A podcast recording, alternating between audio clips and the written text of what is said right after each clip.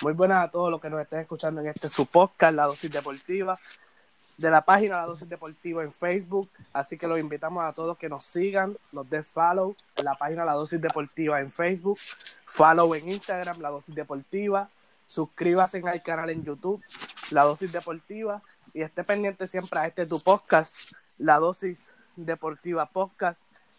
Hoy estaremos tocando varios temas importantes interesantes en el ámbito deportivo.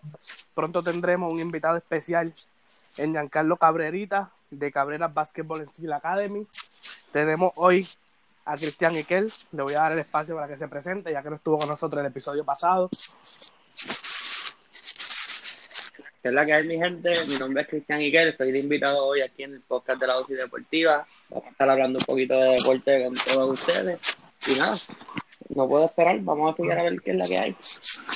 Bien, hoy vamos a continuar con los rankings que comenzamos la, eh, el episodio pasado con los catchers en la MLB. Hoy vamos a pasar a la posición de primera base. Vamos a estar tocando eso ya pronto con Víctor Alicea Papa.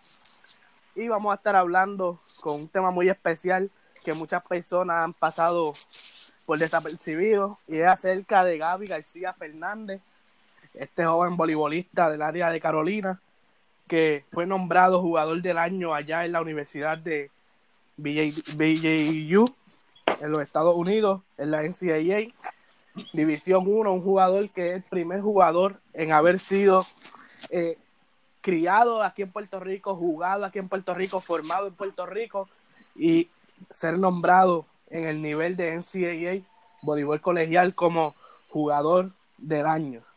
Así que le voy a pasar la oportunidad a mis compañeros para que se presenten, de un saludo y rompemos con lo que tenemos para ustedes en esta noche de hoy. Aquí buenas noches, este, gente que lo escucha aquí por este podcast de Talavis Papa y nada, espero que este segundo episodio de la dosis le brinde mucha información, mucho ya que la cuarentena estamos todos encerrados y pues nada, aquí se mantiene alguien en el deporte con nosotros.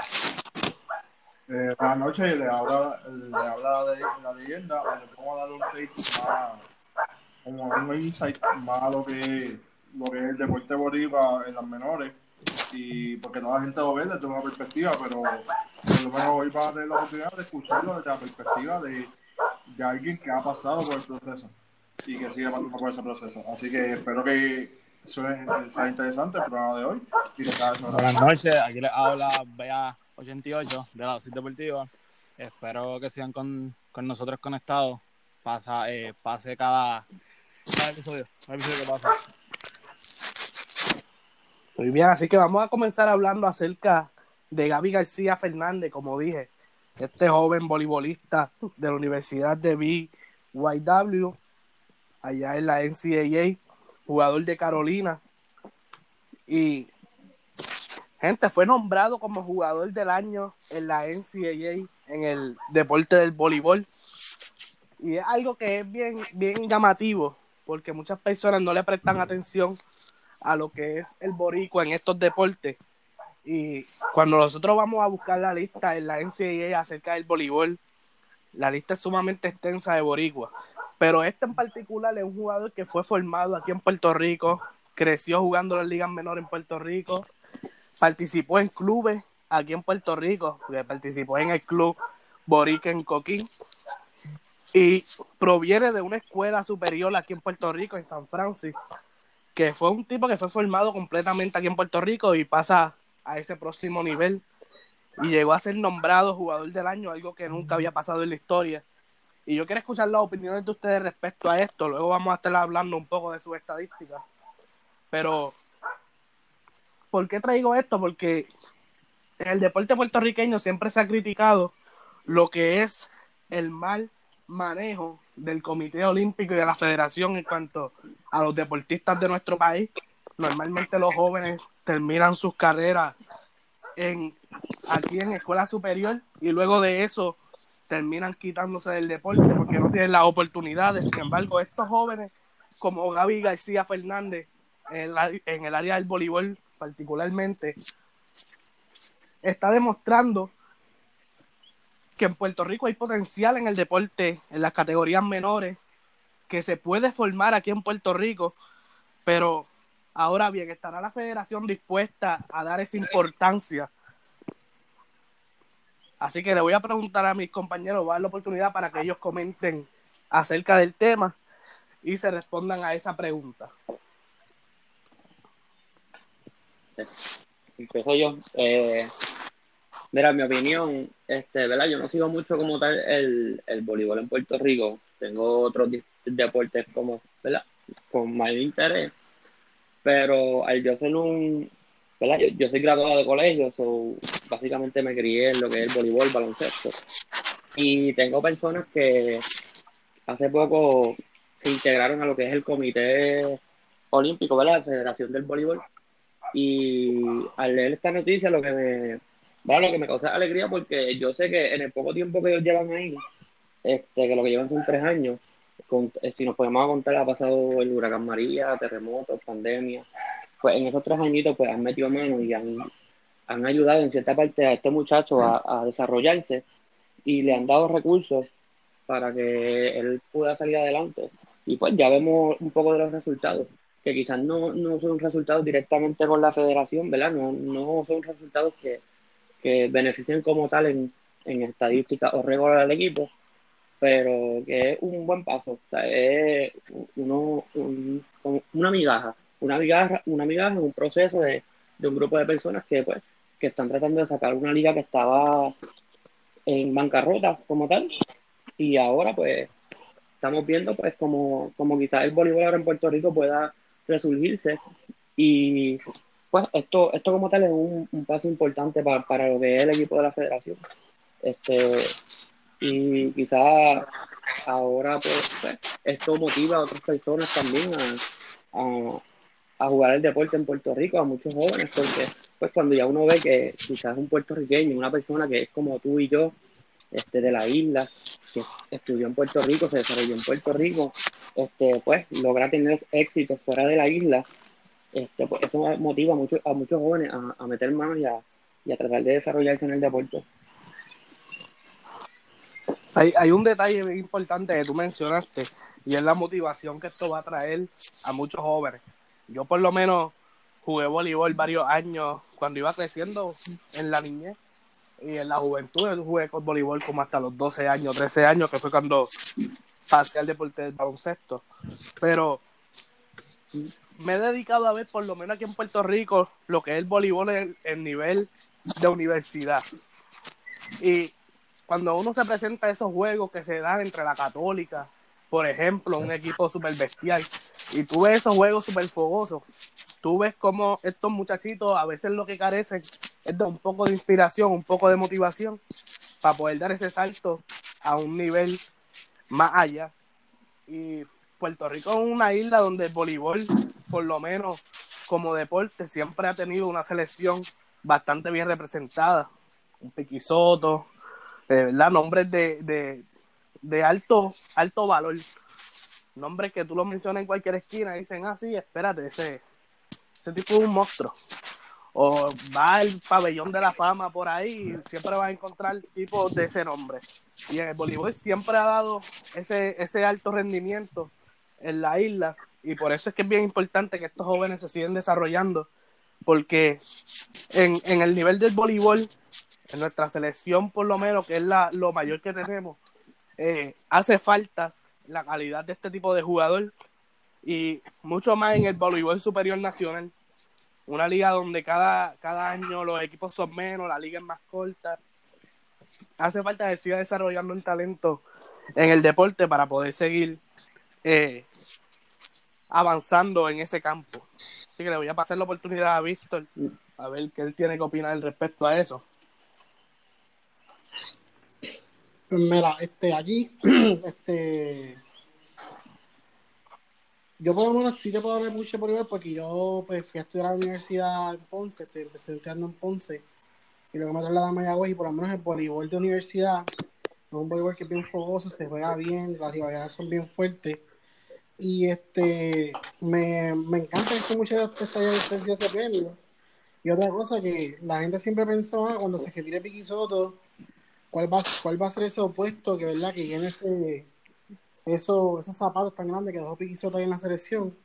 Y me gusta que este muchacho haya salido porque ahora mismo, este, viendo aquí las estadísticas de él, terminó top 10 casi todas las estadísticas ofensivas, entiéndase, aces, puntos por set, bloqueos por set. O sea que en verdad fue un jugador sumamente dominante en la NCAA. Y eso que no pudo jugar la temporada completa porque con el COVID-19 cortaron la temporada, o posiblemente si hubiera si hubiera este, ¿verdad? Si hubiera terminado la temporada, posiblemente sus números ofensivos hubieran sido más altos.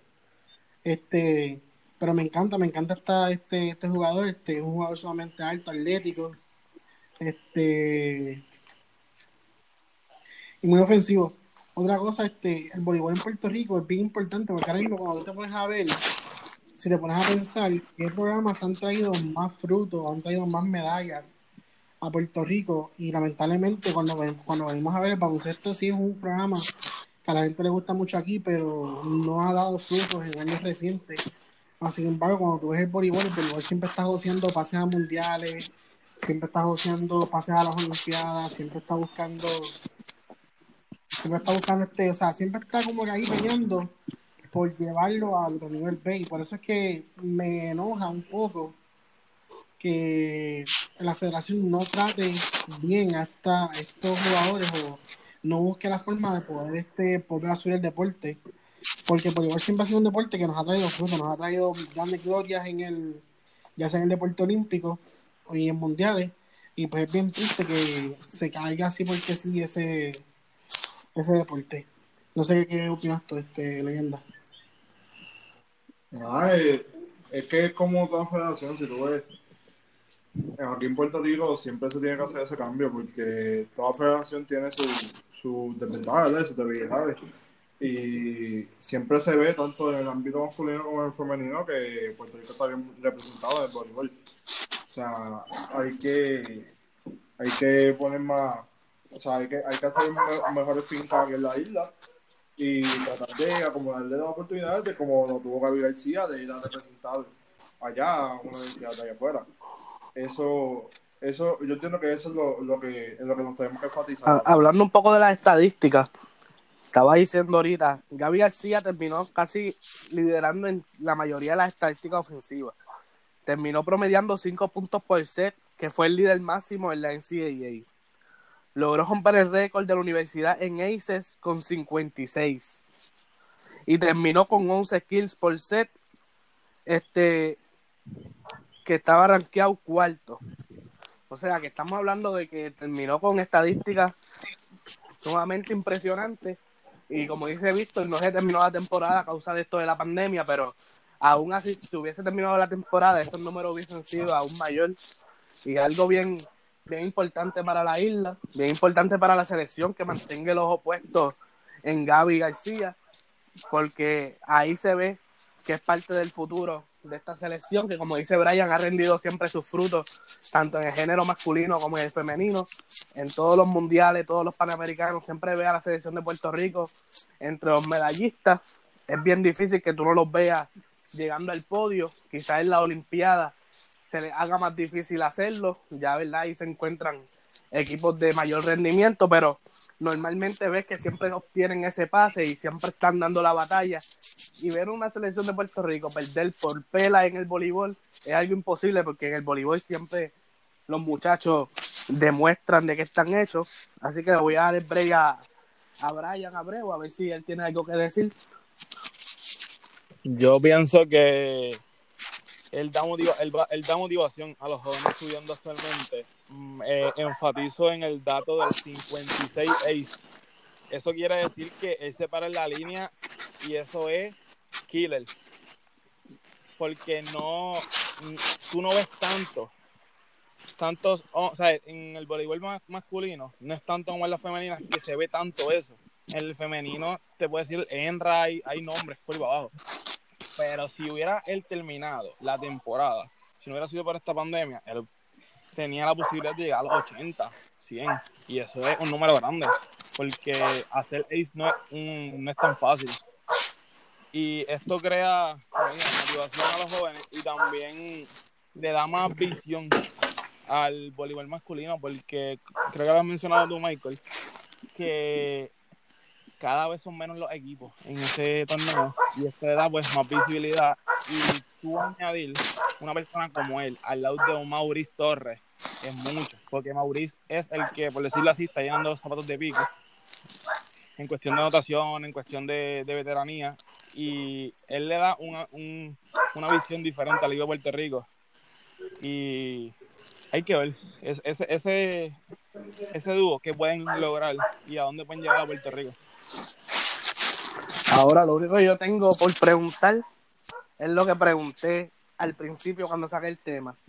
¿Estará la federación apta para poder dar el apoyo necesario a que se sigan desarrollando talentos como Gaby García Fernández?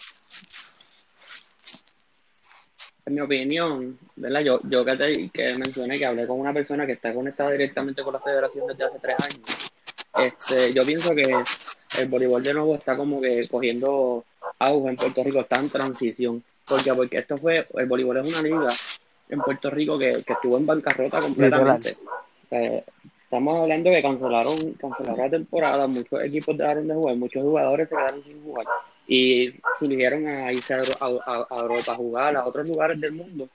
Y ahora, este, con el grupo nuevo que, ¿verdad? que, que cogió la, la, la federación, este, están intentando ¿verdad? hacer lo que ellos puedan, porque tampoco estamos hablando de una federación que, tiene mucho dinero, que eso es otra cosa. O sea, tú comparas la, el equipo nacional de Puerto Rico de voleibol con, por ejemplo, República Dominicana.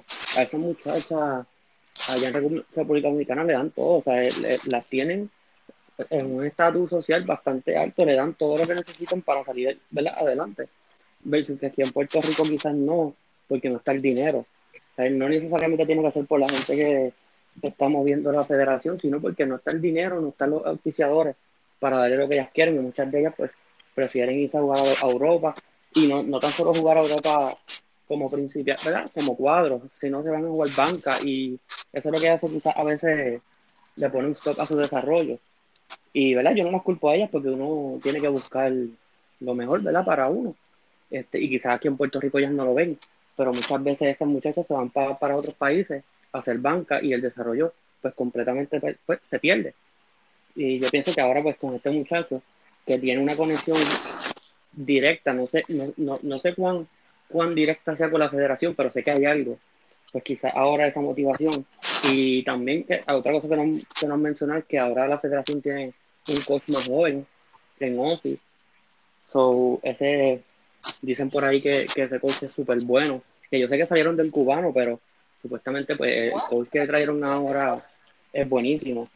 Que pues eh, lo que con lo que he podido averiguar, investigar, pues el equipo por lo menos masculino está en transición y está en reconstrucción y pues por lo menos este muchacho lo que lo que trae es buenos, ¿verdad? Buenos frutos y, y una motivación al equipo quizás masculino de Puerto Rico. O sea, hay que ver cómo se siguen desarrollando y cómo estas personas de la federación siguen trabajando para, ¿verdad? para, para traer este equipo de nuevo y ¿verdad? mantenernos dominantes en el Y como, como dijo Abreu, algo que va a dar una, una visión distinta, una nueva visión a lo que es la selección nacional. Y por eso es bien importante que se desarrolle tanto él como normalmente quisiéramos que se desarrollara cualquier persona que juega el deporte. Pero como dije ahorita, yo que me he dedicado a ver algunos, unos que otros juegos eh, a nivel universitario aquí en Puerto Rico, eh, hay mucho futuro. Hay mucho futuro en el deporte del voleibol, muchos muchachitos criándose eh, en un buen paso. Y es importante jugadores como Gaby que van a crear esa motivación para esos otros y seguir esperando lo que pase con la, con la federación. Así que vamos a estar pasando el próximo tema, ya que tenemos con nosotros a Giancarlo Cabrera. Giancarlo, eh, vamos a estar pasando la parte de Giancarlo para que Giancarlo se presente. Eh, dímelo, papi, aquí estamos. Bien, ¿cómo estás, papá? ¿Todo bien? Me, me escucho, me escucho. Seguro que sí, te escuchamos. Estamos ready. Vamos allá. Bien, Giancarlo, Saludos. este, Giancarlo es el entrenador de Cabrera Basketball Skill Academy, su propia academia de baloncesto aquí en Puerto Rico. yo voy a estar dando a Giancarlo el momento para que él mismo se presente, hable un poco acerca de su labor y luego de eso proseguimos con los temas que tenemos para tocar con él en esta hora. Dale, seguro que sí. Saludos, ¿verdad? Primero que todo, a los que estén ahí este, y a los que vayan a escuchar. Buenas noches. Eh, mi nombre es Giancarlo Cabrera. Yo tengo 26 años, soy de Bayamón, Puerto Rico, ¿verdad? Y como bien dijiste, tengo mi academia de baloncesto y entreno en Dorado. Ok, este, Cabrera, tengo varios temas para tocar contigo. Eh, tú sabes Sí. que yo, desde que conocí acerca de tu trabajo, siempre he mantenido el ojo puesto. Siempre estoy siguiendo tu página, siempre estoy viendo los trabajos que hace, los muchachos a los cuales entrenas. Tengo conocimiento de que entrena a varios jugadores que este año dieron el brinco eh, a lo que es el BCN. Sé que Ujú. entrena jugadores dentro del BCN y al igual a tu hermano eh, Edwin, que también era jugador de la Liga de Baloncesto puertorriqueña. Y, o sea, siempre he seguido de cerca lo que es tu trabajo. Y te invité a este programa en el día de hoy porque quería tocar varios temas respecto a lo que es baloncesto en Puerto Rico y más en esas edades de transición de lo que es creciendo, de lo que es escuela superior, pasando más al nivel profesional. Y es que quisiera comenzar hablando acerca de lo que tú ves en los jóvenes que tú entrenas en cuanto al compromiso que tienen con el deporte, ya que hay varias personas que he escuchado últimamente criticando lo que es eh, eh, la ética de trabajo de los jóvenes en el nivel superior. Y Ajá. por lo menos tú que te dedicas a entrenar a estos muchachos, ¿cómo tú has visto el desempeño de estos muchachitos? Eh, ¿verdad? Primero que todo, te lo agradezco, ¿verdad? Sé que siempre estás está compartiendo mis cosas, dándole like, que de verdad que, papi, para lo que necesites, aquí estamos, ¿verdad? Lo- te lo digo por aquí. Este, de verdad que te lo agradezco un millón, desde cero me apoyas. Eh, como bien dijiste, este, entreno, tengo nenes chiquititos, desde pequeñitos hasta, pues, gente que actualmente, pues, juega superior. Eh, y te puedo decir que hay gente que está en el nivel profesional que trabaja duro, pero también hay, hay, pues hay jóvenes que también tienen esa hambre de, pues de llegar a más, ¿me entiendes? De que los bequen, de, de, de que los vean, de hacer nombre y, y en ocasiones te diría que, pues eso, eh, tal vez trabajan más que los que a lo mejor ya, ya, ya lograron sus metas, ¿me entiendes?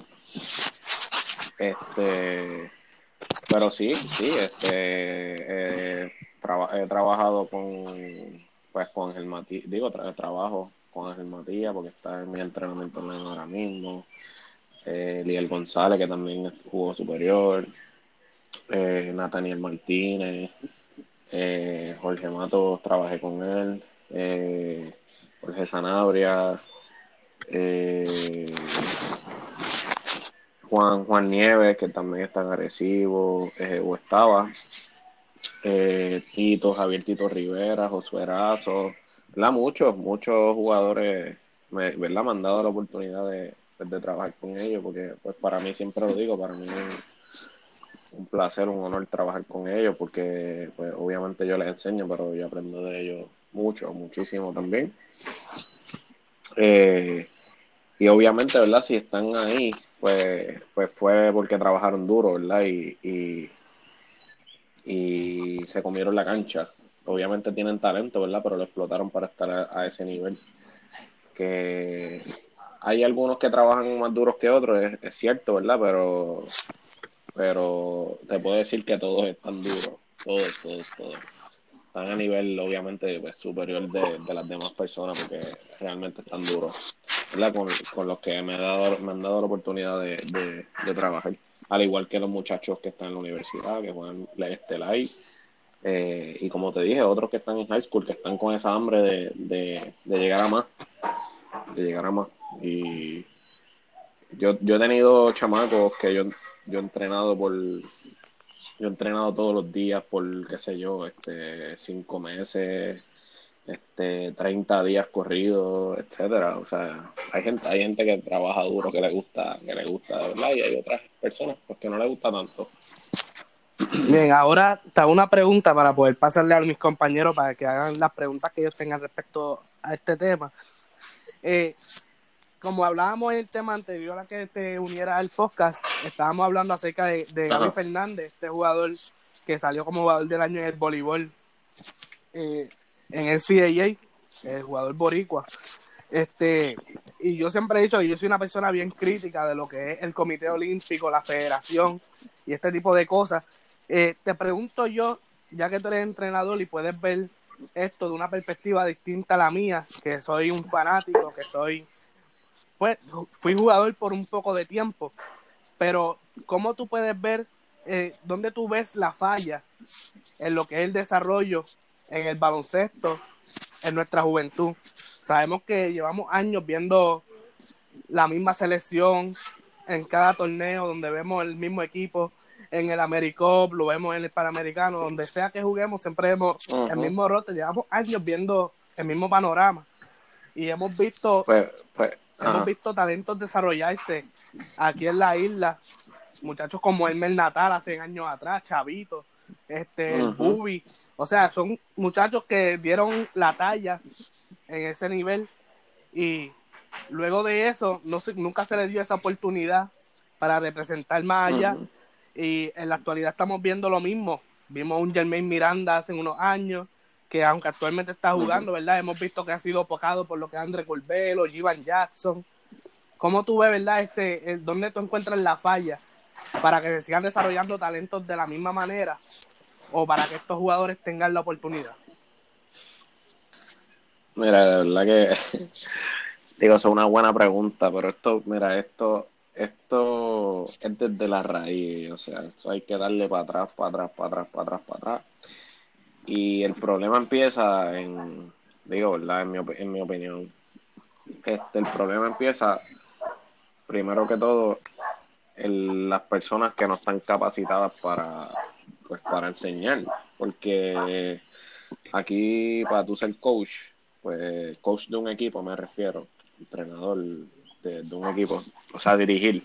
Tú vas a un seminario de nueve horas, eh, sábado y domingo, y ya te certifican, ¿me entiendes? O sea, puede ir cualquier persona, literalmente, cualquier persona, y coger los seminarios, hiciste las horas, vas allí al DRD, whatever, te dieron, y te dan, digo, tienes que hacer un papeleo y te dan la certificación. O sea, tú estás certificando a, a- un montón, un montón, un montón, un montón, un montón de coaches que tal vez no saben, ¿me entiendes? Lo que están haciendo. Y tú lo estás poniendo a bregar con niños, con niñas, este, pues con los jóvenes, con los futuros prospectos de- del país, ¿me entiendes? Y empieza por ahí. Luego de eso, los equipos. Hay demasiado muchos equipos, demasiado muchas ligas demasiado, demasiado, demasiado, demasiado mucho baloncesto, este, demasiado muchos equipos. Ahora hay hasta equipos, yo he visto hasta equipos D, equipos E, ¿me entiendes? Está la, antes, antes, pa- antes estaba el A y el B, pero ahora está el A, el B, el C y por ahí para abajo, ¿me entiendes?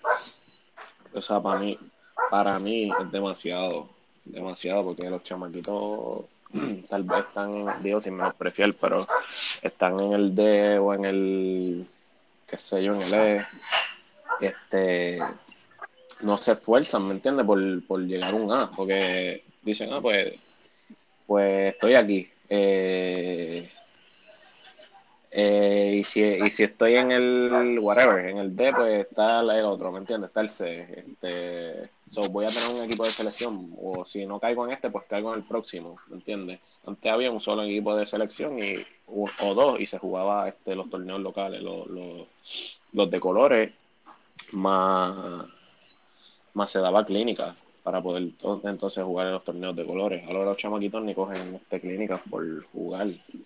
Y toda la liga literalmente juega selección. Y las dividieron eh, las ligas mayores que se juegan en Puerto Rico, eh, pues de categorías menores, o sea, las más famosas, pues las dividieron por divisiones. Y esos equipitos más flojitos, pues juegan las divisiones 2, 3. Y tú tienes chamacos que básicamente no se están esforzando por, por, por estar en División 1 o estar en el equipo A o el B, ¿me entiendes? O sea, está. Es una mediocridad. O sea, ellos le llaman que es un, un, un desarrollo, pero eso no es desarrollo, ¿me entiendes?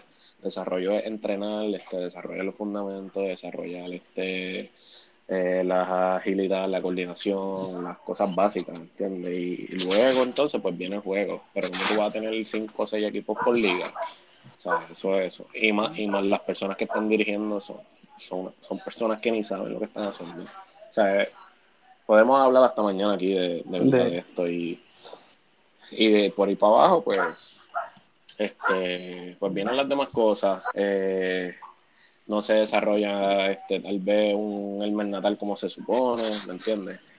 Porque Elmer pues mide 6'4", este, que yo lo entrenaba, este, que actualmente no está jugando por, la, por una lesión que tuvo.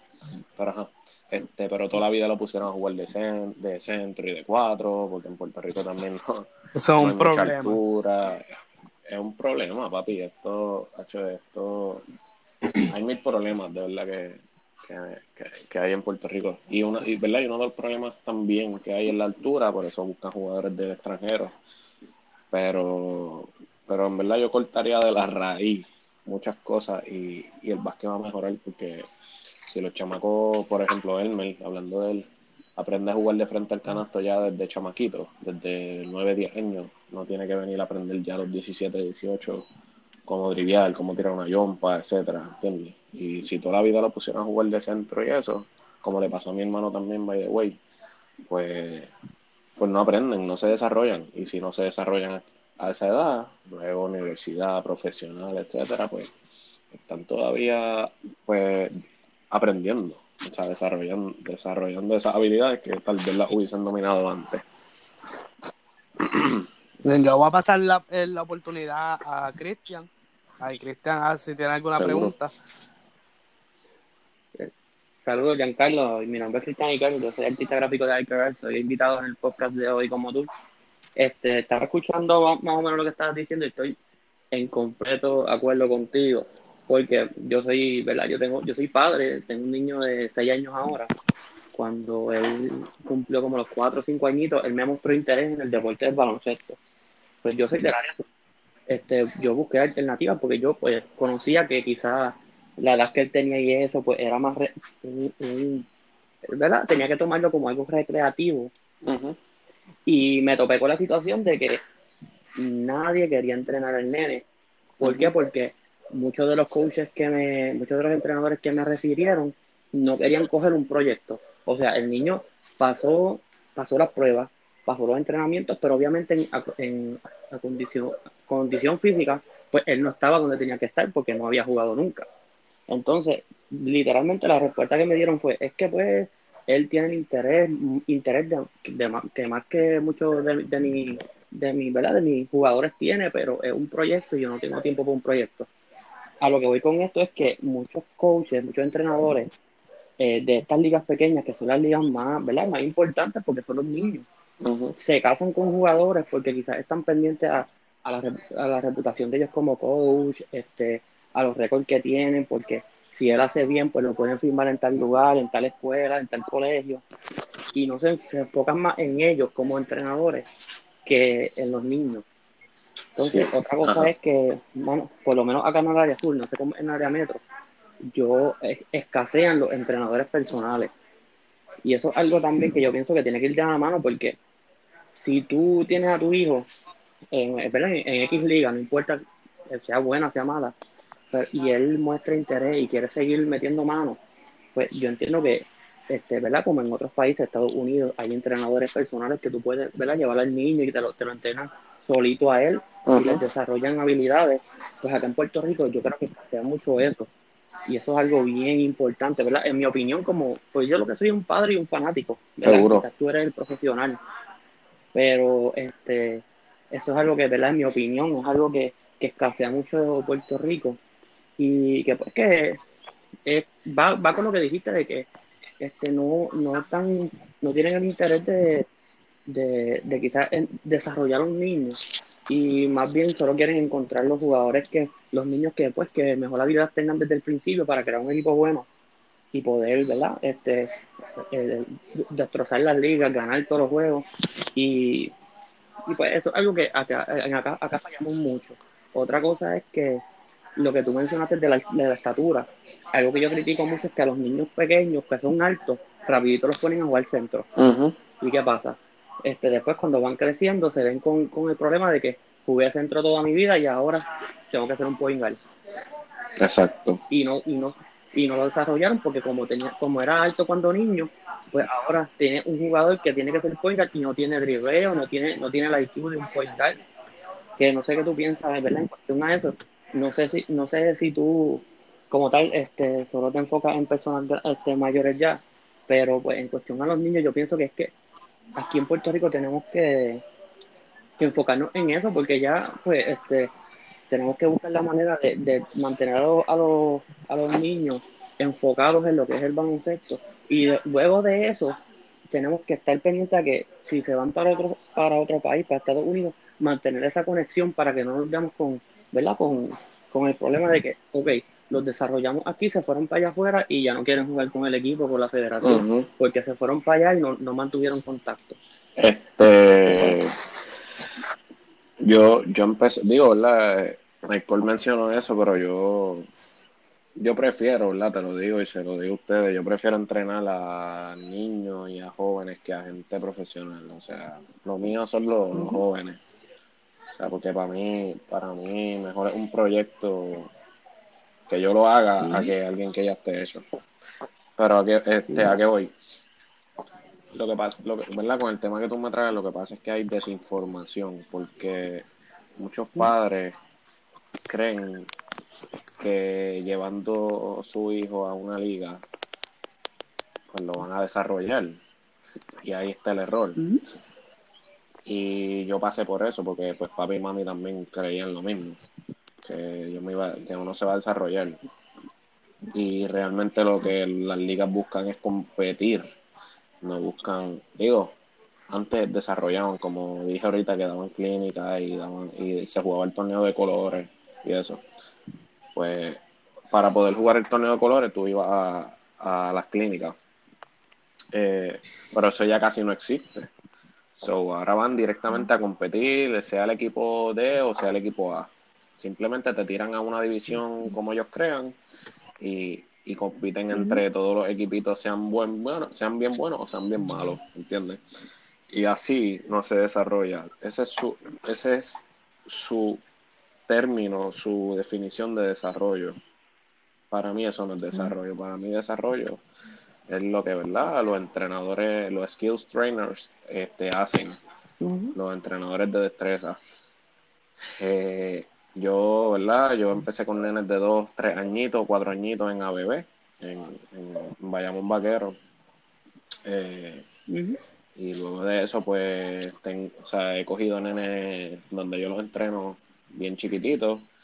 Y literalmente, pues uno va, desde o sea, bien básico, entiende cómo, este, cómo cuadrar, este, el triple ataque, coordinación, brincar vallitas, eh, la escalerita, cosas bien básicas que eso tú no lo vas a ver en una liga porque ellos lo que quieren es competir y, Sí, y el nene no aprende porque están todos, eh, o sea, están todos corriendo del agua al agua. Eso es lo que tú ves. Eso y eso es lo que el nene va a aprender. Están todos corriendo del agua al agua, eh, todos le caen encima la bola, etcétera. Y eso no es baloncesto. O sea, yo prefiero, y verdad, te lo, te, te lo aconsejo, eh, pues que él practique, que él aprenda primero a jugar o que aprenda, es un niño, pero que aprenda los términos y, y las destrezas de acuerdo a su nivel. Y luego entonces, pues cuando esté listo, pues tú lo llevas a competir porque obviamente pues competir es bueno también porque pues hace amistades, socializa, que eso es bueno, que por esa parte es buenísimo para un niño. Pero, ¿verdad? Tiene que estar, Oye. pero tiene que estar preparado, obviamente, para, para competir, porque no puede competir sin estar eh, desarrollado a- de acuerdo a su nivel. Yo tengo, por ejemplo, Luis Pablo, un nenito de 10 años, 11 años creo que él tiene ahora mismo. Y yo lo estoy cogiendo como desde los 8 años y todavía él no juega liga. Él no jugó- nunca jugó liga. Él, es- él- él vive por donde por la cancha que yo entreno.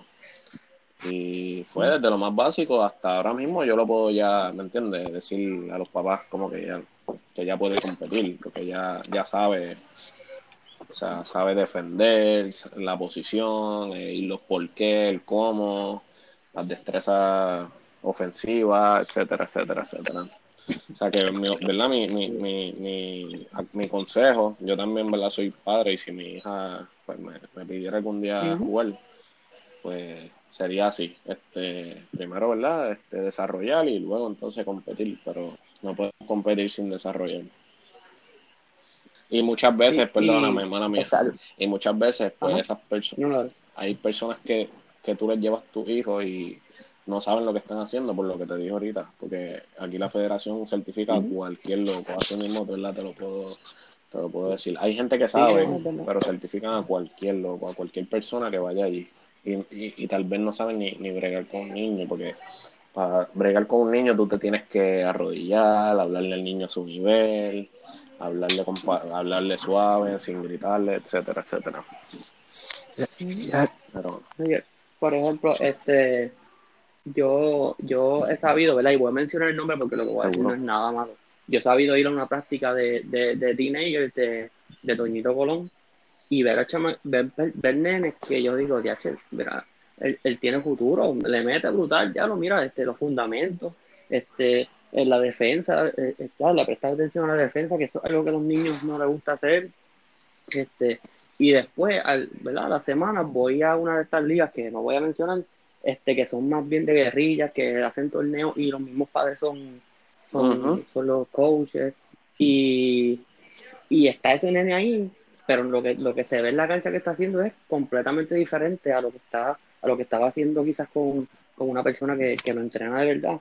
Y a veces eso me molesta porque yo digo, mira, tú estás perdiendo tu tiempo, pero no perdiendo, pero estás este, invirtiendo tu tiempo, es la palabra, en- llevando al niño a la liga esta, cualificó para, para el equipo quizás con este, que, ¿verdad? que, que lidera Toñito Colón, y, y lo están desarrollando, se está luciendo bien, pero después el resto de, resto de la semana lo lleva a estas ligas que son guerrillas, que quizás lo que, lo que él aprende, pues lo pierde porque es un niño y va a querer, va a querer lucir bien en una guerrilla, pues quizás no juega con los fundamentos que tiene que jugar. Y eso, aunque yo, ¿verdad? yo no sé si tú piensas igual que yo, eso se nota cuando, este, cuando quizás sales de jugar una guerrilla y después vas a jugar un, un baloncesto más organizado, este, eh, a un niño se le, se, le, se le puede notar y puede hasta olvidar cosas que, que, que ya ha desarrollado o ha aprendido en un baloncesto, ¿verdad? Organizado y fundamental. Este, eso es otra cosa que, y es, pero eso cae más en los padres, ¿entiendes? Que a lo que me refiero es que esto no, no, no se trata de entrenador y, y, y niño como jugador. También tiene que el padre este, instruirse, leer, este, preguntar y, y saber a, a qué lugares llevar a, a sus niños. Porque no solamente, ah, yo lo tengo ahí para que vaya y, y corra y se, y se canse todos los días. O sea, si tu niño está desarrollándose y, y mostrando el interés, tú tienes también que como padre ser responsable y leer e instruirte. Ujú. Porque no todo es el coach. Definitivo. Sí. Que quería por lo menos. ¿Qué? Sí, exacto. Ajá, Michael, este, este, no, es bien interesante eso, porque yo, verdad, que he sido, pro- este, el tiempo que jugué, salí de, de un residencial, y literalmente Brian, que jugó conmigo, y Víctor, saben de lo que yo hablo, literalmente lo que nos dirigían y nos, nos, nos instruían a nosotros era un choco de locos, que no sabían muchos de ellos lo que hacían. Muchos exacto. de ellos trabajaban para el Departamento de Recreación y Deporte y muchos de ellos no hacían el trabajo como se supone que estuvieran haciendo. ¿Verdad? Que es bien importante eso, a veces mejor, como dice Giancarlo, mejor uno ir manteniendo al niño poco a poco y cuando tenga ya la capacidad, el dominio y las destrezas, pues entonces zumbarlo a jugar y obviamente Exacto. buscar un buen lugar. Este, yo le voy a pasar la parte a Brian y a Víctor, pues quiero verdad que ellos hablen, Dale, Eh, en confianza, en ahora- confianza. ya que verdad, este Brian es un tipo que yo le dije a Giancarlo que se lo iba a llevar para allá. Este, yo soy uno de los locos que entrenaba. Yo, verdad, me pasaba entrenando a los muchachitos y eso allí en el caserío. Eh, ¿verdad? Obviamente sin licencia, simplemente lo hacía porque quería, ¿verdad? No, seguro, seguro, seguro, Este, y Brian, por ejemplo, uno de los muchachos que yo siempre he estado trabajando, Víctor, nos dirigió a nosotros y todo ju- como este como jugador. Así que, ¿verdad? Yo voy a dar break a ellos para que ellos hagan, ¿verdad? La pregunta que tengan o lo que quieran hablar en esta hora. Bueno, eh, buenas noches. Eh, yo soy Brian, mejor conocido como la leyenda de la página. Eh, el problema de esto es que, como, como bien explicó Cristian y como bien explicó Cablerita, lo malo es la falla desde el principio. O sea, yo he tenido coaches que son un asco. O sea, de que te digo de que lo más mediocre que puede, que puede tener el país. Yo tenía, mira, yo tenía un Ujú. coach que cada vez que yo tenía una actuación mala, yo jugaba los, los 40 o los 32 minutos de juego. Y cuando tenía una actuación buena, jugaba dos minutos. O sea, Sí, papi, eso pasa un entonces, montón. y también he tenido coaches que le importa más cómo, cómo produzca otro tipo de jugador que cómo produzca, cómo produzcas tú, ¿entiendes? Y cómo te desarrollas tú. Y yo entiendo que eso es una, que eso es una problemática que tiene el país porque, o sea, si vamos a ver, ven a un jugador que tiene talento, que tiene fundamento, que tiene potencial, se enfoca más en ese jugador que en los otros, ¿entiendes? Entonces, tú no sabes si en los otros jugadores tú vas a encontrar un jugador mejor que el que estás entrenando ahora o con el que estás eh, este, apoyando más. Y Exacto, no le das la confianza a los que se la tienen que dar. exacto, y yo entiendo que, que eso que eso es un problema porque ahora mismo muchos de los jugadores de high school lo están idolatrando. Y pues, y pues entonces cuando vienen y, y van para la universidad, se encuentran con el panorama distinto, con que un coach es más fuerte, con que el coach no le importa quién tú eres, el coach quiere que tú ejecutes el sistema que, que, que tiene. O sea, ya a mí me ha pasado de que, o sea, yo estoy ahora mismo en División 2 en, en Estados Unidos. Y el coach mío tiene ese sistema y el sistema es el que quiere, que es contratar. Y a él no importa si tú eres el tirador, si tú eres lo otro, o sea, tú tienes que ejecutar, el sistema que tiene.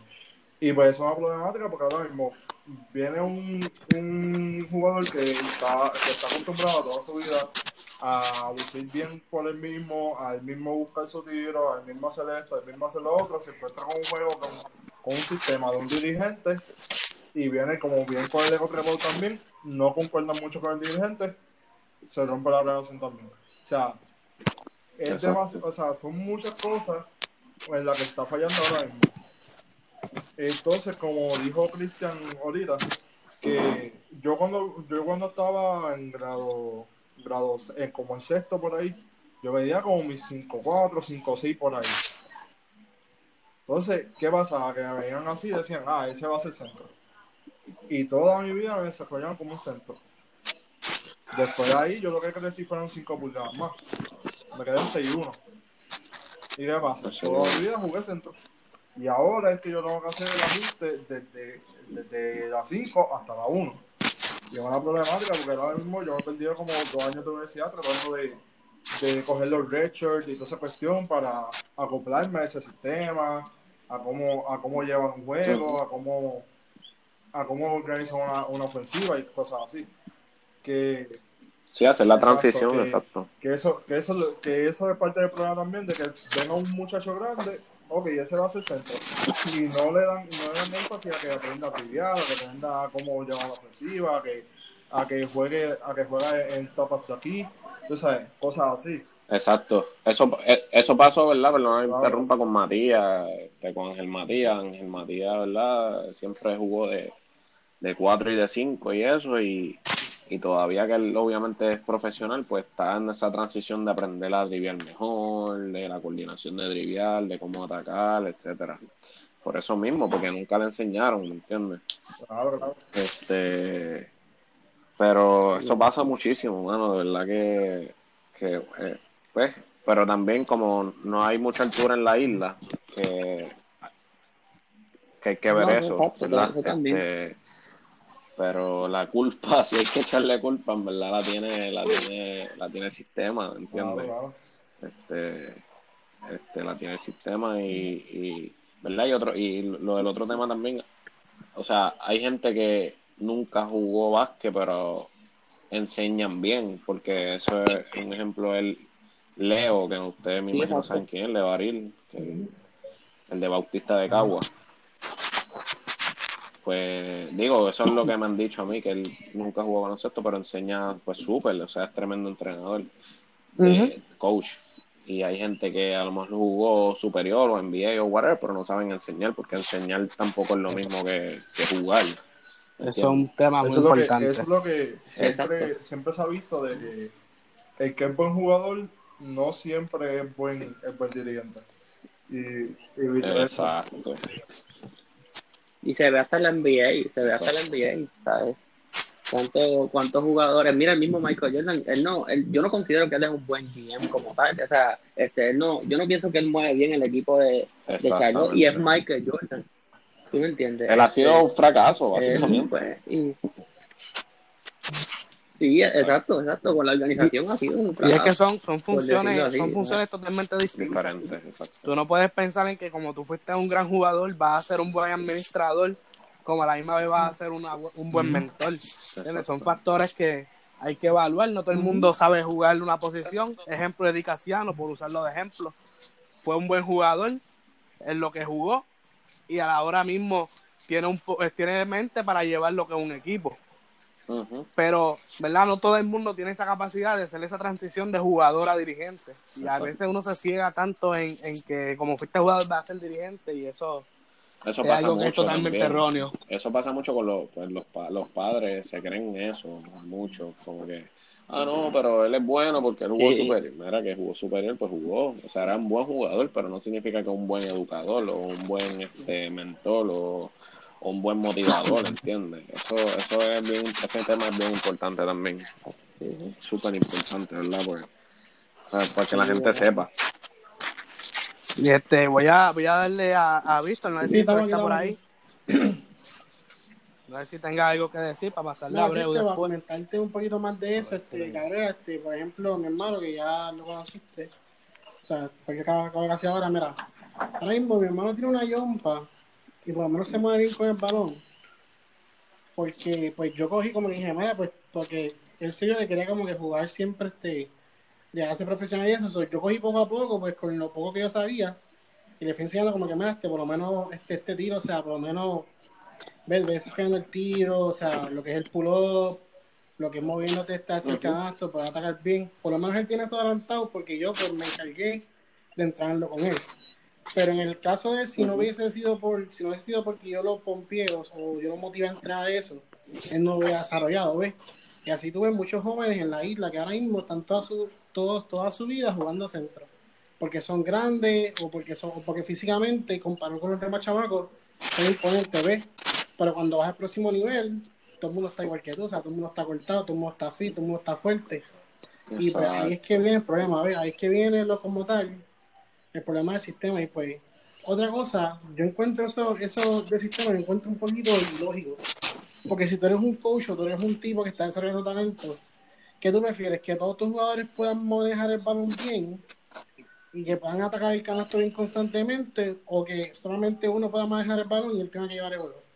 Para mí, para mí yo prefiero que los cinco puedan poner la bola en el piso por el simple hecho de que la cancha se abre. Porque Exacto. si todo el mundo puede tirar, todo el mundo puede driblar, todo el mundo puede atacar, la cancha se te abre. ¿Por qué?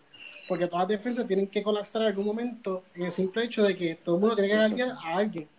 Porque si tú dejas a ese tipo solo, la va a meter de tres. O si dejas a aquel solo, va a atacar el canasto, ¿ves? Y eso es lo que yo, eso es lo que yo Ujú. quiero, eso es lo que yo pienso que se debería implementar desde pequeño.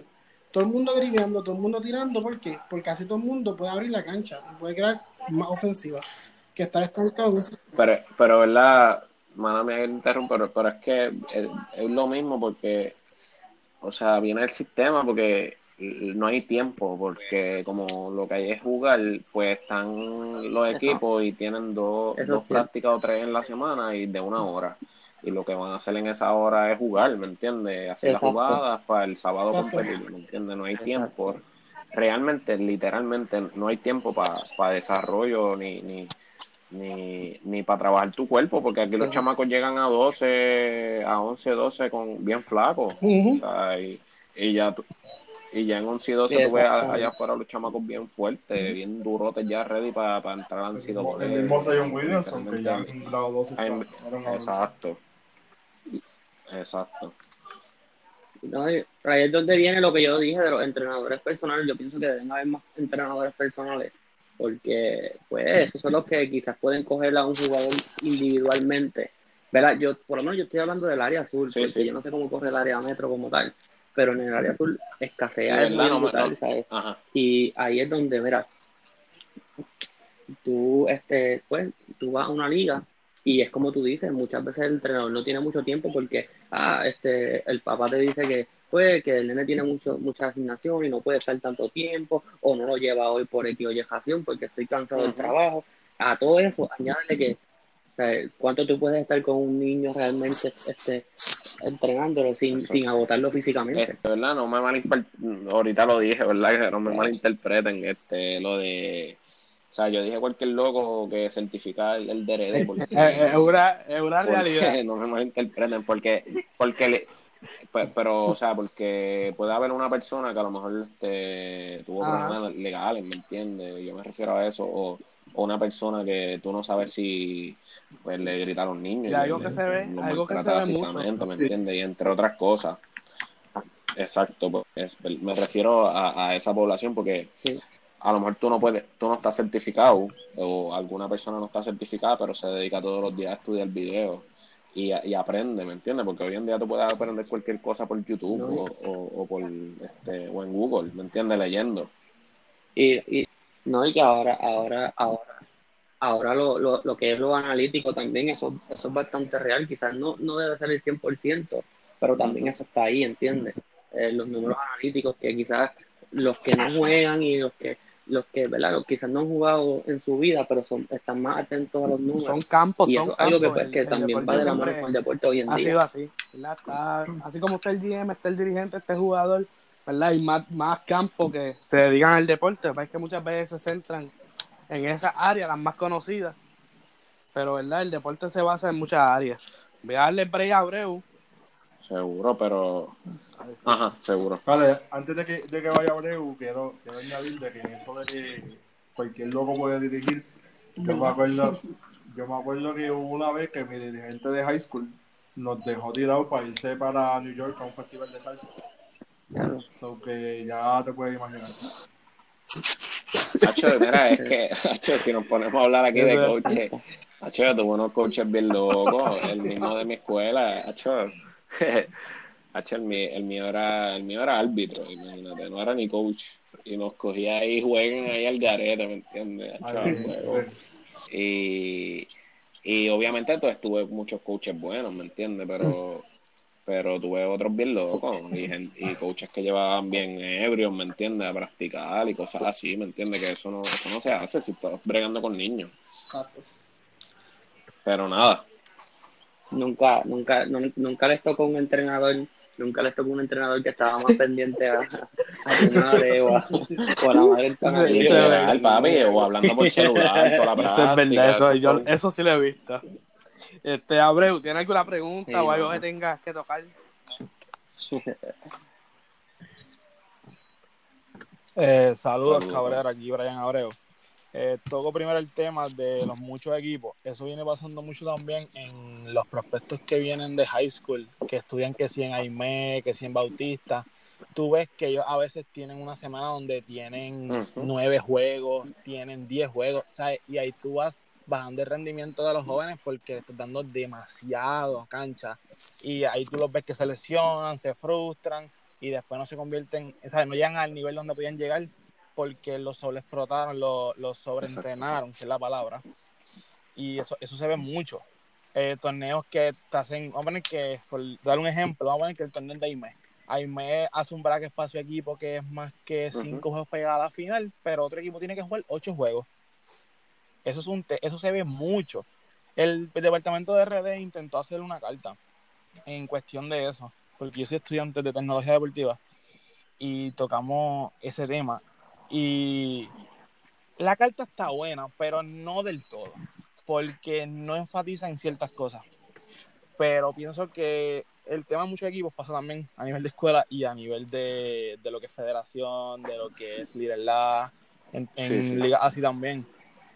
Y enfatizando que también hay que empezar de raíz, pues eh, es cierto todo- todos los ejemplos que han tocado, que te ven alto a cierta edad y te empiezan a, a moverte de centro.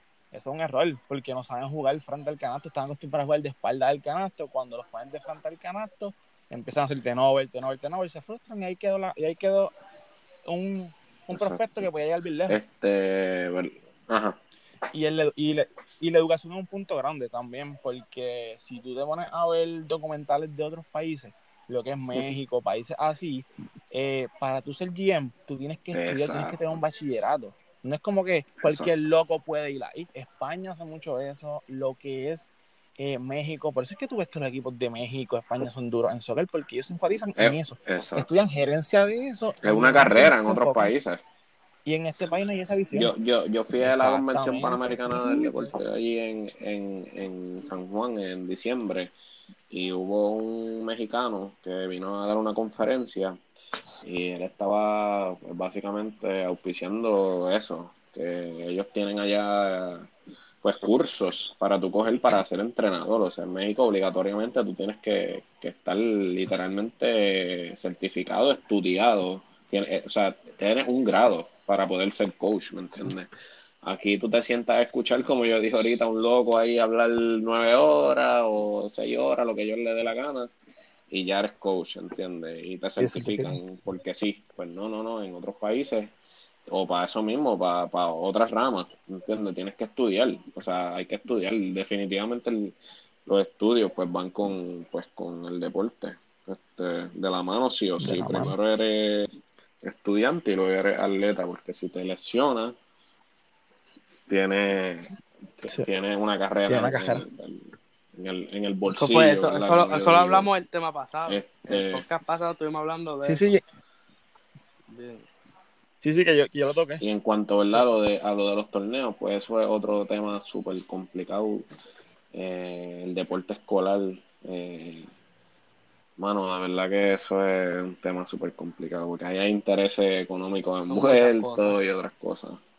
Y, Muchísimo. pero eso sí, mano, cuando es tu torneo, ya tú sabes, me pongo con los cherry para llegar a la final bien fácil, mientras que el otro equipo jugó contra todos los duros.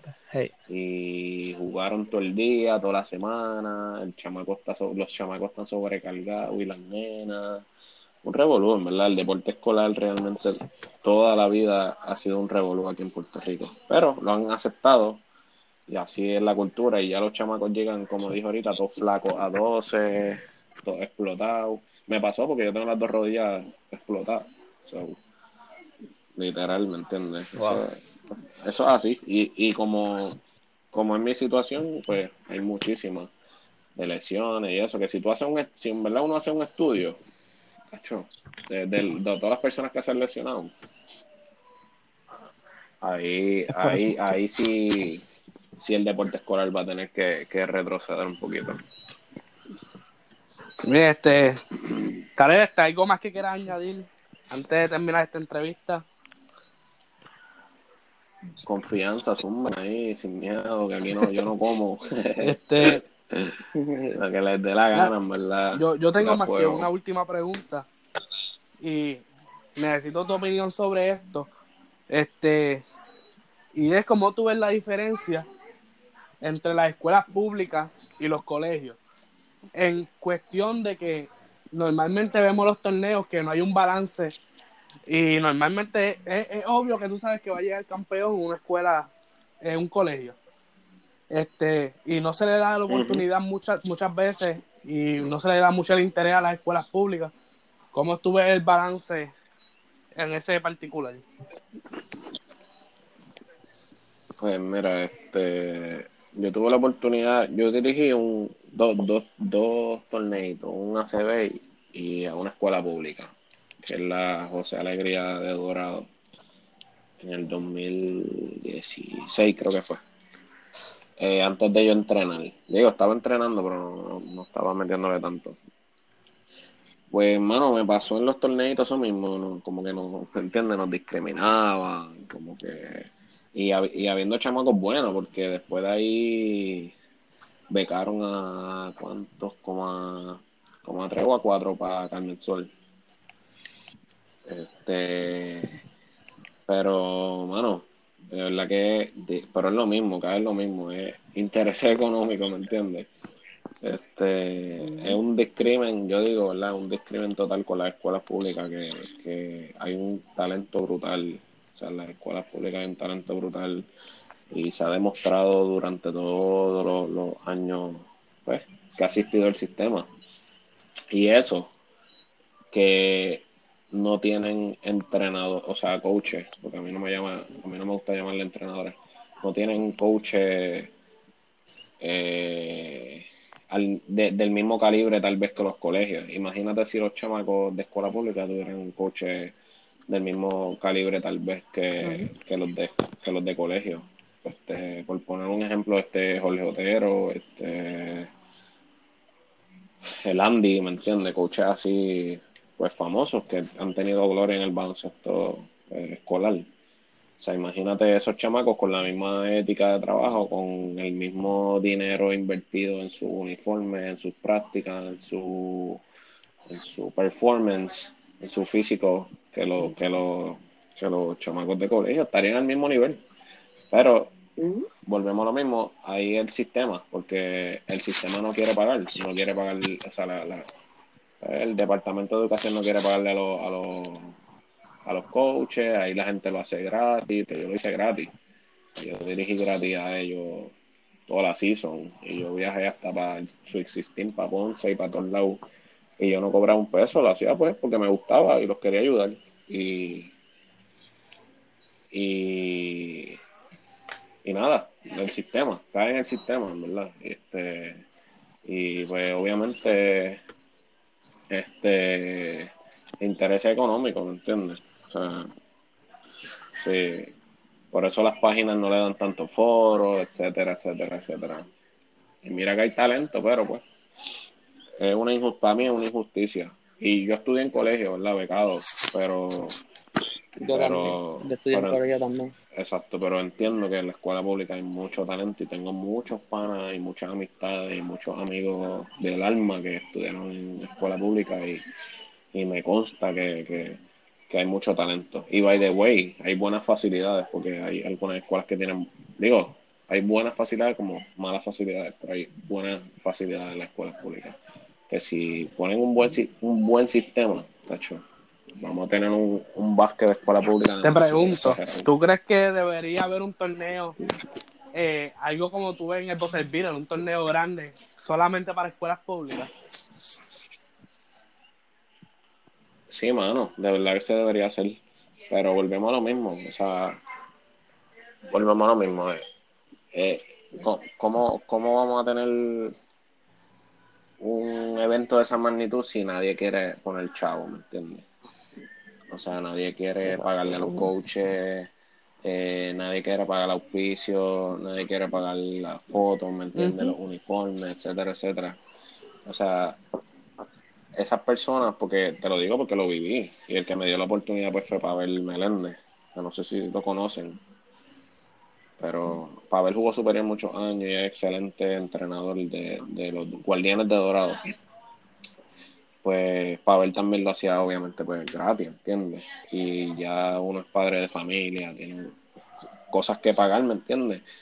Y, y yo sé que como nosotros había muchas personas y que lo hacen gratis, o sea, lo hacen por los muchachos, pero también tienen responsabilidades, ¿entiendes? Que si dirigen un equipo, pues obviamente pues quisieran una paga, me Ujú. imagino, ¿entiendes? Porque se están dedicando a ellos.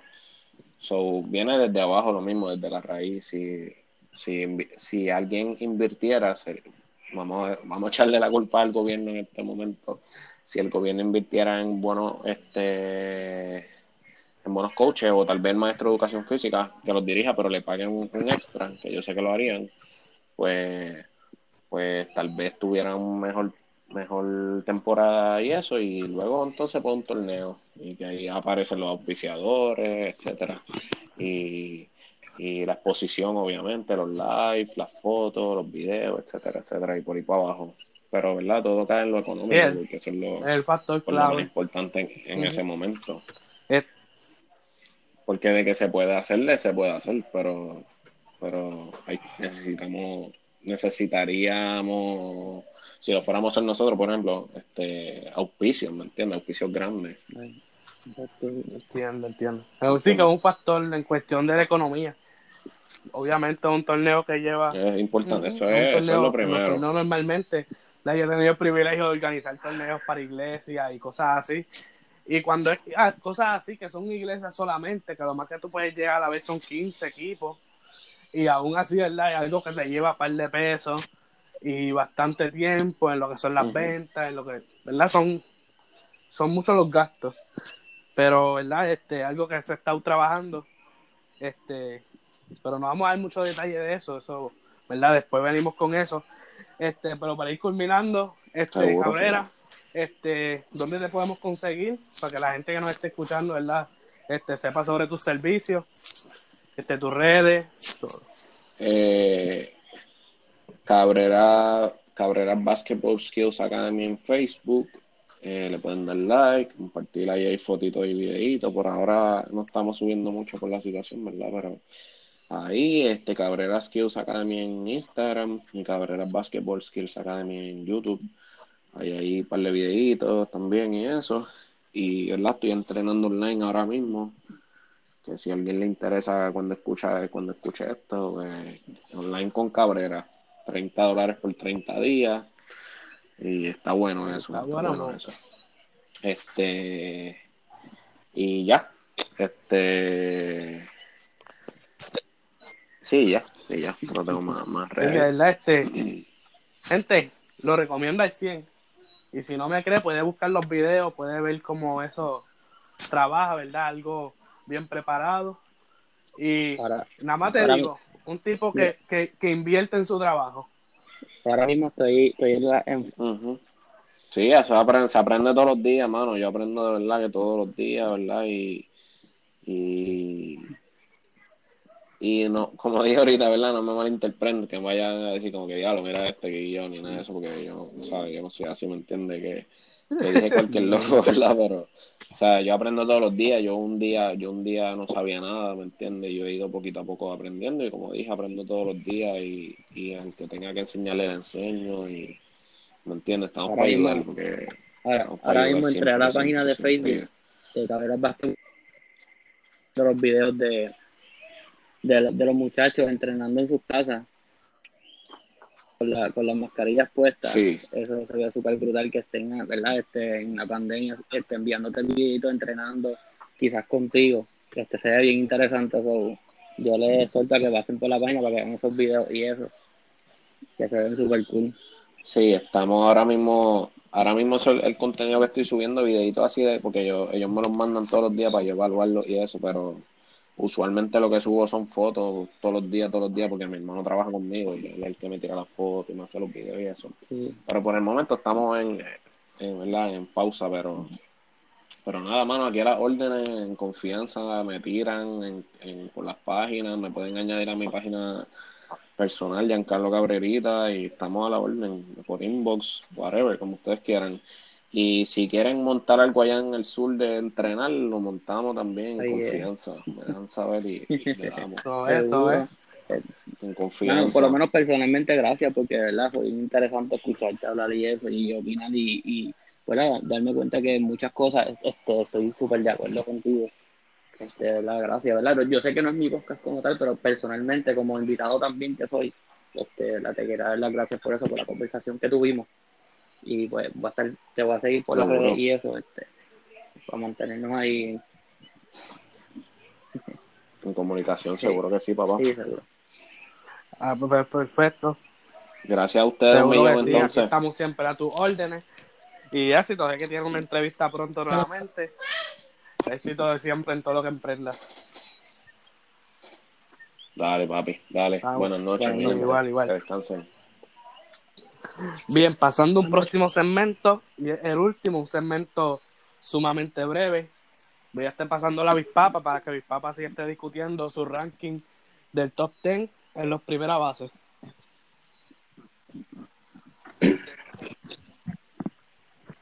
Bueno, aquí Yo creo que el top 10 de las posiciones en MLB. Tenemos a la primera base, ¿verdad? Y este fue el ranking que yo puse. En la posición número 10 tengo a Eric Hosmer de San Diego, promedio de 265, 22 honrones, 99 RBIs. En la posición número 9, Josh Bell de los Piratas de Pittsburgh, 277 de promedio, 37 honrones, 116 RBI.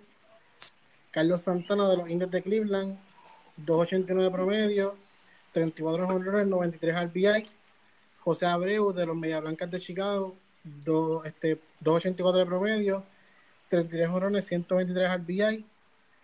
Anthony Rizzo de los Cubs de Chicago, con promedio de 293, 27 honrones, 94 RBIs. Matt Olsen de los Atléticos de Oakland, 267 de promedio, 36 honrones, 91 RBIs. Juleski Gurriel de los este, Astros de Houston con 298 promedio, 31 honrones, 104 RBIs. Pete Alonso de los Mets de Nueva York con, punto, con promedio de 60, 53 honrones, 120 RBIs. Paul Goldschmidt de los, ah, de los Cardenales de San Luis con 260 de promedio, 34 honrones, 96 RBI. Y en la posición número 1, Freddie Freeman de los, de los Bravos de Atlanta, 2.95 promedio, 38 honrones, 121 RBI. Personalmente, pues me encanta Freddie Freeman. Tuve la oportunidad de verlo en Atlanta cuando fue a los Bravos. Este, es un, es, de verdad, Freddie Freeman es un bateador zurdo que es underrated por muchos por muchos este, analistas y eso, y es por el simple hecho de que juegan acá en Atlanta.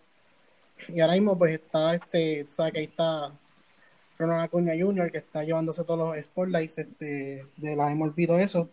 Pero si tuvieras a ver la Freddie Freeman, Freddie Freeman es un tipo que guante de oro, o sea, defiende bien la, la posición, eh, siempre coqueta con bater 300, siempre da 30 y pico honrones, siempre más de 5 carreras impulsadas este, todos los años en la MLB. Y pues de verdad que para mí ese será el, el número uno, ese ranking. Este, no sé, este, ustedes Bueno, quieren opinar que Mano, este, a quién sacarían, pienso, quién cambiarían. Este, no, no, no, no es cuestión de sacarlo o poner, a sino que yo a escucho como fanático de yo escucho que tú tienes a Carlos Santana ahí y, me, y en parte como que yo digo, wow, porque para mí cuando él, estuvo jugando para mi equipo no era, de verdad, tuvo una experiencia no tan buena, no tan gratificante. Este,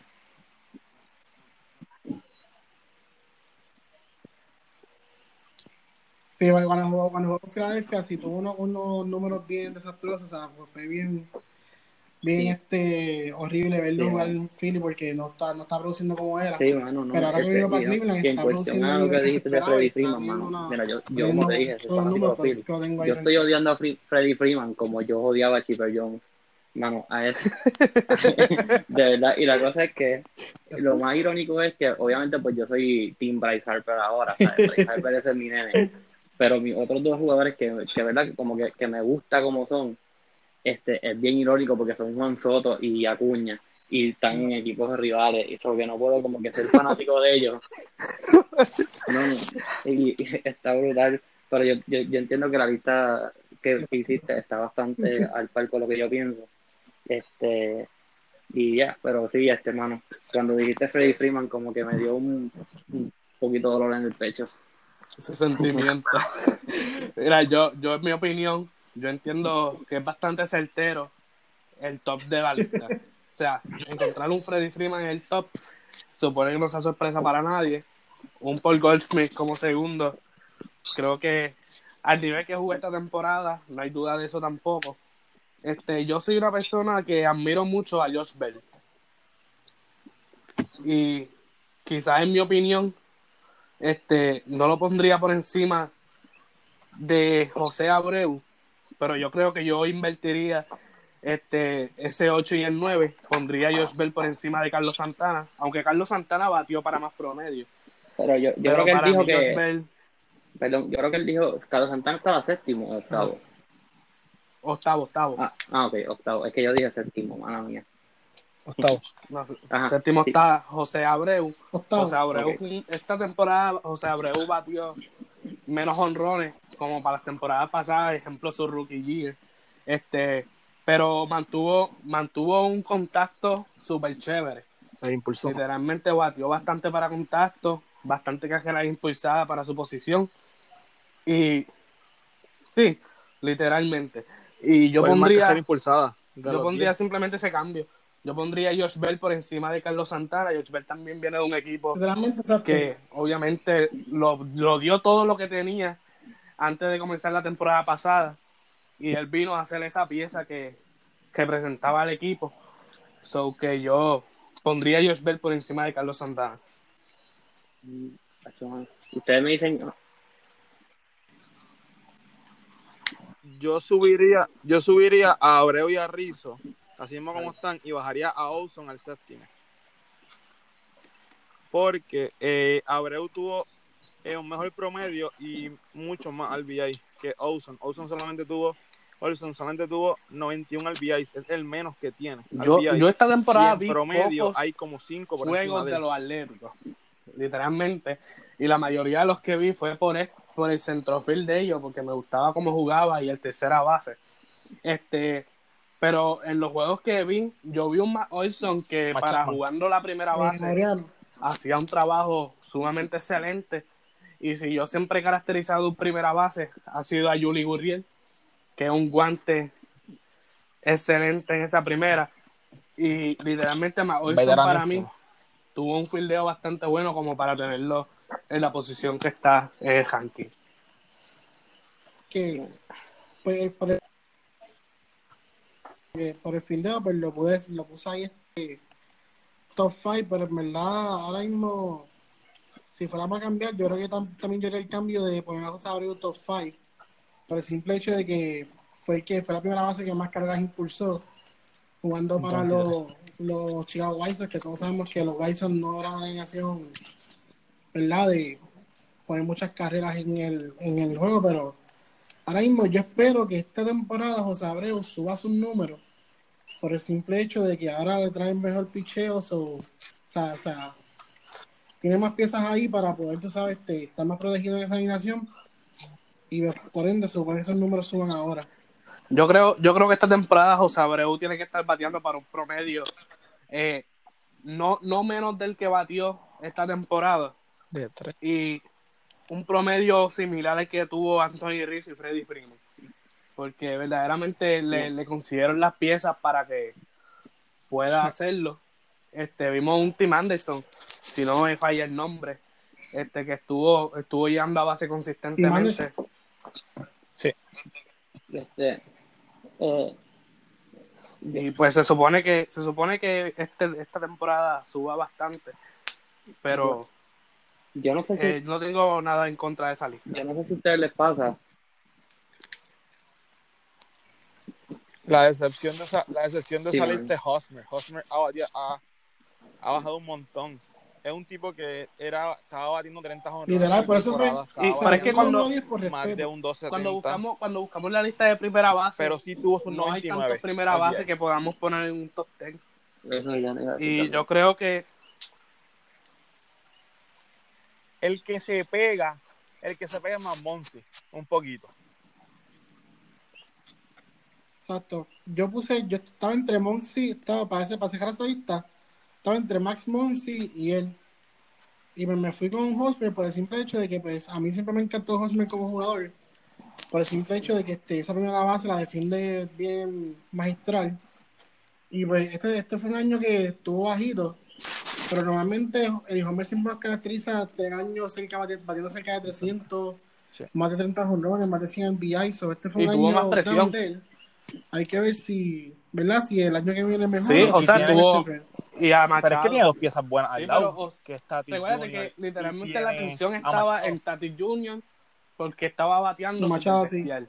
Y la atención siempre estuvo en Manny Machado porque le pagaron un fracatán de dinero para haber bajado su rendimiento también. Porque hay que ser honesto, bajó Buen bastante su rendimiento. Y yo entiendo que Eric Homer yo lo pondría también por encima. Porque tú dijiste, él tenía dos piezas al lado. Sí. Pero comparado con Manmonsi, Manmonsi tenía un equipo completo al lado. Sí. O sea, Confía. Exacto, cuando tú ves Sí. a los Monsi, o sea, tú. Mano, o sea, y- están haciendo los dos y ahora más todavía. producir. Hablando de las decepciones, mano, yo dolor en el QB, corazón tengo que decir que mi decepción ha sido Rizzo Hoskins, mano. Sí, mano. Yo sé que a él lo ponen deciles a veces, pero él juega primera base. Y yo esperaba un año, ¿verdad? Este, brutal de él. Y de verdad, mano, que empezó bien. Empezó bien, pero empezó bien. él tuvo un problema donde yo creo que fue que él se perdió una, un jonrón contra los Mets. Y desde ese, desde que se perdió ese, ese jonrón, mano, nunca volvió a ser el mismo en, la, en esa Literal. temporada. Literal, bajo el rendimiento. La segunda parte de la temporada, Jai Hopkins no, no batió, yo creo que ni para 200. Yo creo que estuvo por debajo, eh, si no me... Sí, si no, si no recuerdo este bien, él estuvo por debajo del bicicleta. 200. So que algo súper fuerte y más para un cuarto bate porque lo tenían bateando de cuarto. ¿no? Y este, Y con, este año se supone que fuese su make or break, porque si no hacía nada, mano, este, había que hacer algo con él ya.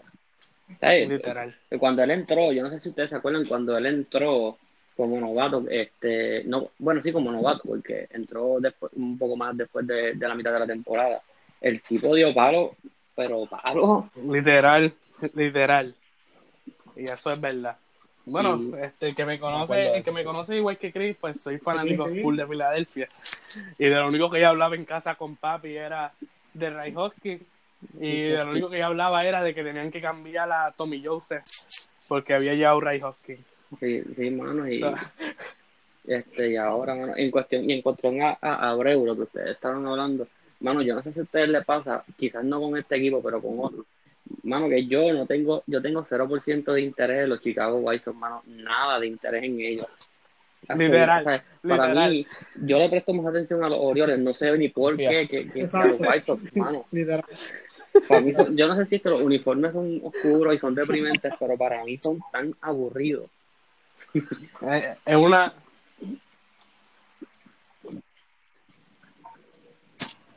Es que literalmente ¿Qué- cuando, qué tiene? cuando- Literalmente es eso, cuando tú piensas en No, Chicago, güey, tú dices Chicago y lo ¿qué- primero que viene a la mente es Javier Baez, este, este, ¿Qué Chris es Bryant, eso? este, tú me entiendes, que- este, Rizzo, Sí, sí, o sea, este, que incluso cuando, sí. cuando, yo no sé si ustedes se acuerdan que hubo un tiempo que, ¿verdad? Este, haciendo un side note al lado, porque no es de, de un primera base, cuando Javier Vázquez estaba, Javier Vázquez, Javier Baez estaba desarrollando los Cubs, hubo un momento que no tenían espacio en el infield para jugar y los Cubs, no sé si sabían, buscaron cambiarlo. Y uno de los equipos interesados eran los Phillies y yo estaba, prendí velones para que pasara, pero no pasó. No Literal, pasó, el que me conoce, el que me conoce sabe que yo siempre he sido full fan del mago. Desde que lo vi jugar por primera vez. Ya. Yo, yo, yo siempre he sido Javier Sin Baez. embargo, sin más Lindor. Yo soy full Javier Baez, mío. ¿sabes? Yo, yo soy Javier Baez, después Lindor y Carlos, y Carlos Correa, pues no, como que nunca le he tenido mucho amor, y no- ni siquiera tiene que ver con lo que pasó ahora con los Astros, nunca le he tenido, prefi- siempre he preferido a, a los otros dos, y hasta soy más fan de, de Rosario que, que, de, que, de, que de Correa.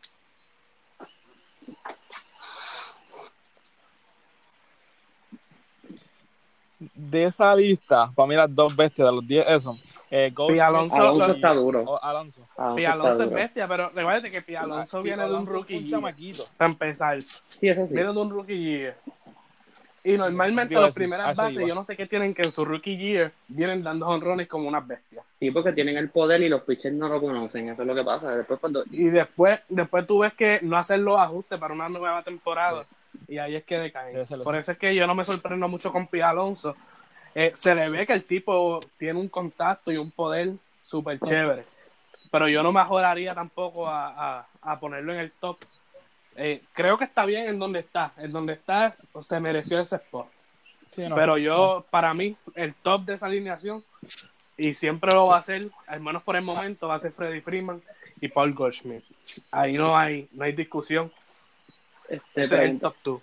pregunta que le hago, este, el post, de verdad, este top 10 está puesto en la página como tal donde las personas puedan ir y chequearlo y comentar. Después del podcast. Ah, pues perfecto, para que la gente, ¿verdad? Sí, el, el programa pasado estuvimos hablando de los subirlo. Se había subido con anticipación, pero hoy, pues, como no se ¿Y había podido subir, pues se va a subir después de. ¿Dónde, ran- ¿Dónde rankearon a mi bebé? A Riel Muto. En el top, obviamente. Eso, eso, Gracias, de eso no hay discusión. Primero. Gracias, De gracias. eso, de eso no hay discusión. No, ese no es el caché en la Grande Liga. Eso Pero la, las páginas que lo tienen tercero, ¿verdad? Por curiosidad mía, este, aquí pero tienen primero y segundo. number one, fíjate eso. Ah, ok, ok. Contreras es de los Cops. A Yasmani Granda y segundo a Contreras. Sí, ok. Papi era el muto, no, no sea el muto. Sí. y de hecho, los Phillies tienen que firmarlo, están esperando demasiado, pienso yo. Literal. Ese va a ser Ah, el vamos a ver el mundial, cómo viene Unidos. Puerto Rico, mano. ¿Sabes, hermano? Todo el mundo está, ¿verdad? No es por ser negativo, pero todo el mundo está bien pompeado con el equipo de Puerto Rico. Y para mí, en, yo- en mi, mi opinión personal, yo pienso que hay muchos equipos alrededor de, de Puerto Rico que se han, mano, que, que han mejorado muchísimo más que nosotros. República Dominicana. Sí, mano. No, en Literalmente, verdad, en verdad para mí- Venezuela. Para mí el top es República Dominicana. Y después Venezuela. Dominicana, República Venezuela. Dominicana tiene un... Sí, no, muchachos. Cuba, yo Y vi un equipito. Y Cuba no Y- está mal tampoco. No, no los veo ganando. Exacto. Cuba no está Pero- mal, exacto. Pero República Dominicana, Pero Cuba, si el picheo no, Pero no viene ajustado, Eso, lo lo- siento, pero hay bolas para afuera de ese Eso- parque a eso- todo lo que da. eso es lo único que yo pienso. Yo pienso eso que, que ahí es donde nosotros podemos darle a, a Dominicana en el picheo. Este, aprovechar, tenemos que aprovechar las oportunidades porque la ofensiva Si viene- está Oh, exacto. Ese es el hombre que tiene que venir Berrío tiene que apretar. a, Apretar como tal. a pichar. sí, Eso va Y, y, y el relevo, y el relevo de Gio, el Gio, de- de Gio me preocupa. Gio me preocupa. Eh, o sea, después de lo que vi este año. Del picheo de Gio, Mano, no sé, también. Es que, mano, para Chugar mí, preocupa también. Chugar tiene que cambiar lo de los Mets, mano. Yo, yo pienso que ya es algo. Además Eh. de que tuvo una temporada mala, yo pienso que. era, era un, era un problema de franquicia. Era un problema de franquicia. Literalmente, además, para que tú vas a traerte a un closing pitcher, está bien que tú quieras tener un one-two punch, pero traerte a un hombre que lideró la liga en save y ponerlo a competir contra otro que lideró la liga en save, como era Jeffrey Familia. Yo creo que eso. Exacto, No. o sea, estás creando, estás creando una competencia Lugo por el lado. que literalmente era obvio que eso iba a pasar. No, y no, porque y- los- Ahora tienes, ahora tienes tres. Y no, y- familia, pero- y él más el Lugo por el lado. Tienes cuatro. Sí, mano. Este, y no tan solo. Y no, y que he pensado tiene, siempre que los Mets son él tiene disfuncionales. parte de la culpa también, porque hubo, hu- hubo par de blown saves de cosas principio que de que no que hasta yo Sí. mismo, que yo odio a los Mets, hasta yo dije, diantre, pero ¿qué le pasa a Chugar Díaz? O sea, porque estaba cogiendo palos.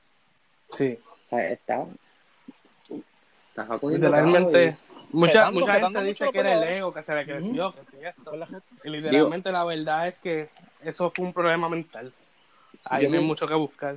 Yo pienso también que puede ser eso. Nosotros los puertorriqueños sufrimos mucho de eso también. Este, yo pienso que este, este, Correa tuvo ese problema también de ego. Este, ¿verdad? Y me han dicho que incluso él tuvo ese problema en los Astros.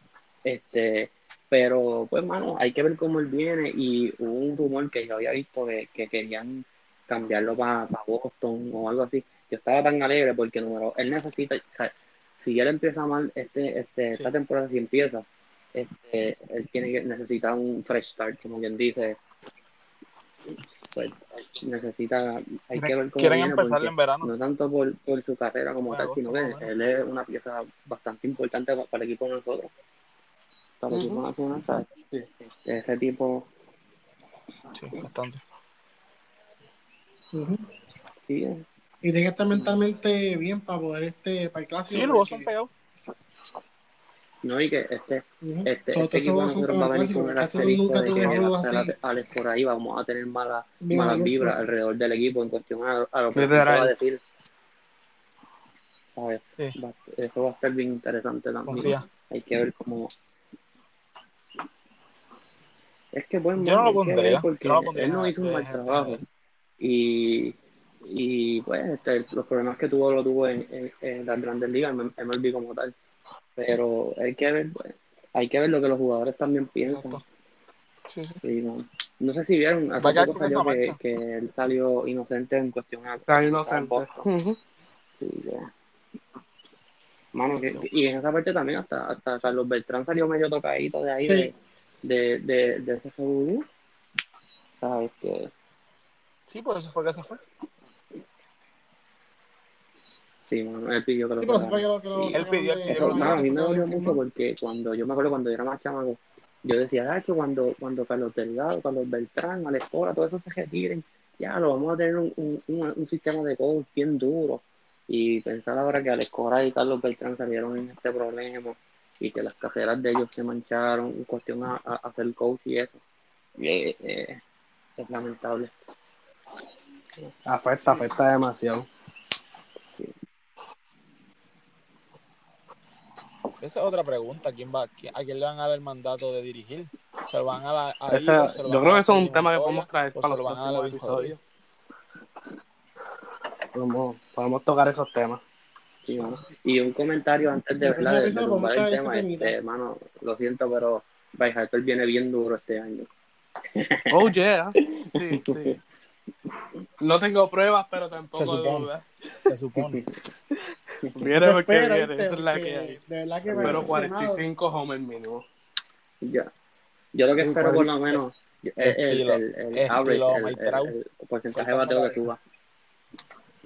Porque no tiene Sí, un buen porcentaje como tal. So, vamos a ver cómo viene este año para él. Bueno, muchachos, pues se nos acabó el tiempo por este programa. Eh, sintonicen la dosis deportiva. Síganos en Facebook, Instagram, YouTube. Suscríbanse al canal. Pronto vienen más videos. Eh, a- con esto, ¿verdad? Problema de la cuarentena. No estamos teniendo muchos videos porque no hay deporte. Pero pronto venimos activos en YouTube, Instagram, Facebook. Danos ese like. Síguenos, comparte. Comparte el podcast. Pendiente siempre.